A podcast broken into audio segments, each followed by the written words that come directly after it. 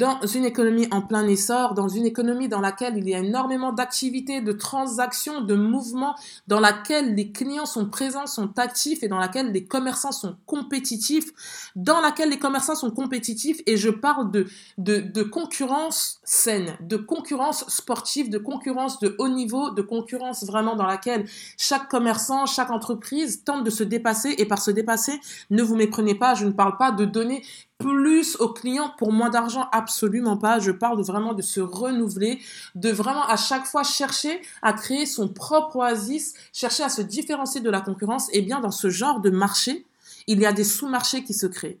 Dans ces économies-là, il y a d'autres économies qui se, créent.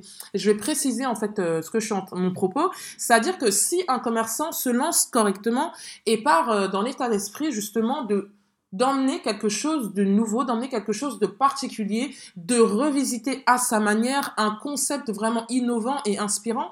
Ce qui va se passer, c'est que ce concept-là, il va tellement avoir d'impact qu'il va donner euh, naissance à d'autres concepts.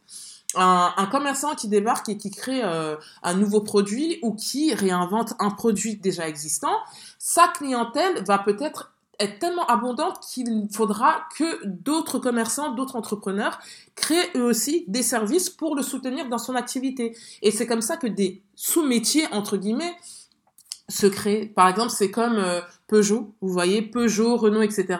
Toutes ces grandes entreprises, ces grandes usines qui euh, fabriquent des voitures, etc. Eh bien, elles euh, ont des économies qui sont tellement importantes et impactantes qu'elles permettent à des sous-traitants de créer eux aussi en dessous leur propre économie. Par exemple, une, une entreprise qui s'appelle Forestia et qui fournit souvent Peugeot. Pourquoi? Parce que ben, Peugeot, ils, des fabriquent des voitures, etc. Mais ils ont besoin de pièces qu'ils ne peuvent pas forcément fabriquer eux-mêmes parce que ça coûterait peut-être trop cher, etc. Ils vont donc faire appel à ces sous-traitants-là qui vont leur fournir ces pièces-là. C'est comme par exemple euh, les comptables, eh bien, ils vont avoir euh, des ingénieurs qui vont mettre en place des systèmes permettant aux comptables justement de digitaliser euh, les, les, les, dossiers de leurs clients, la comptabilité de leurs clients, etc. Donc vraiment, il ne faut pas avoir peur de la concurrence parce que normalement la concurrence c'est quelque chose de bénéfique. Et là j'en reviens encore à ce que je vous expliquais concernant le fait de placer sa confiance en Allah euh, et concernant le fait qu'Allah agit avec sagesse et que sa sagesse est parfaite. Pourquoi? Il nous a promis que nous aurions notre subsistance, que même si tu fuis ta subsistance, eh bien la subsistance qu'Allah a prévu de te donner, qu'il a décidé de te donner, cette subsistance-là, tu l'auras avant ta mort. Tu auras cette subsistance-là avant ta mort et quand on voit que la concurrence, justement, elle permet de créer d'autres économies, d'autres activités, d'autres métiers, elle permet à de nouvelles entreprises de débarquer, de fleurir, etc., eh bien, tu comprends que quand il y a de la concurrence, tu dois te dire Alhamdulillah et que si euh, tu es juste frustré, que tu ne veux rien savoir, tu n'avanceras pas.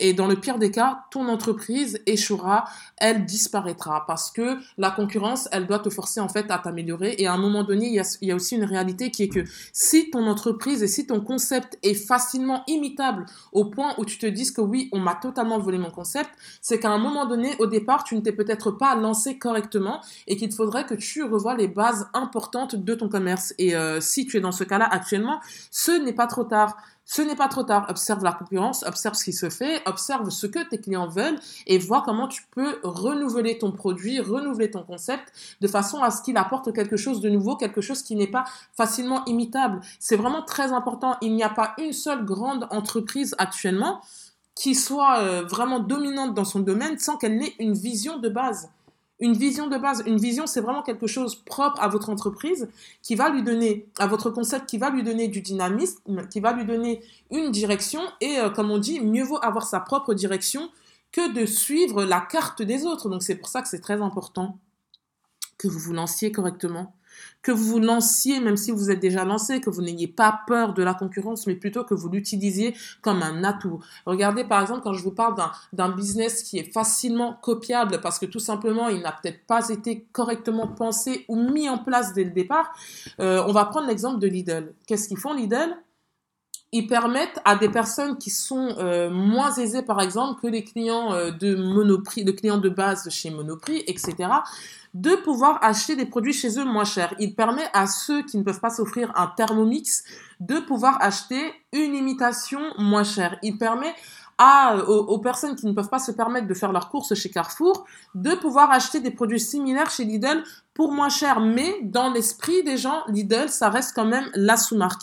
Ça ne veut pas dire que c'est moins bon, mais ça reste la sous-marque, ça reste la marque des pauvres. Et ça n'empêche pas Carrefour, ça n'empêche pas Leclerc, ça n'empêche pas Cora, ça n'empêche pas Auchan de continuer à vendre à des clients qui leur correspondent. Et c'est pour ça que j'insiste sur le fait que si votre commerce est ficelé correctement, s'il est monté correctement, si vraiment vous débarquez avec l'idée, euh, le, la, conviction que vous êtes là pour servir un but, que vous êtes là pour apporter quelque chose de particulier à vos clients, eh bien, peu importe ceux qui vous copieront, même s'ils essaient de vous copier exactement, voilà, dans le copier-coller, la majorité du temps, excepté si Allah en décide autrement, la majorité du temps, ils auront juste l'air d'une pâle ou d'une version un petit peu low cost. Et s'ils décident de faire la même chose, mais de le faire mieux que vous, ils ne pourront pas voler votre position, entre guillemets, parce qu'ils auront peut-être l'air justement d'être la version haut de gamme de votre service. Donc voilà, n'ayez pas peur, mes chères sœurs, de la concurrence.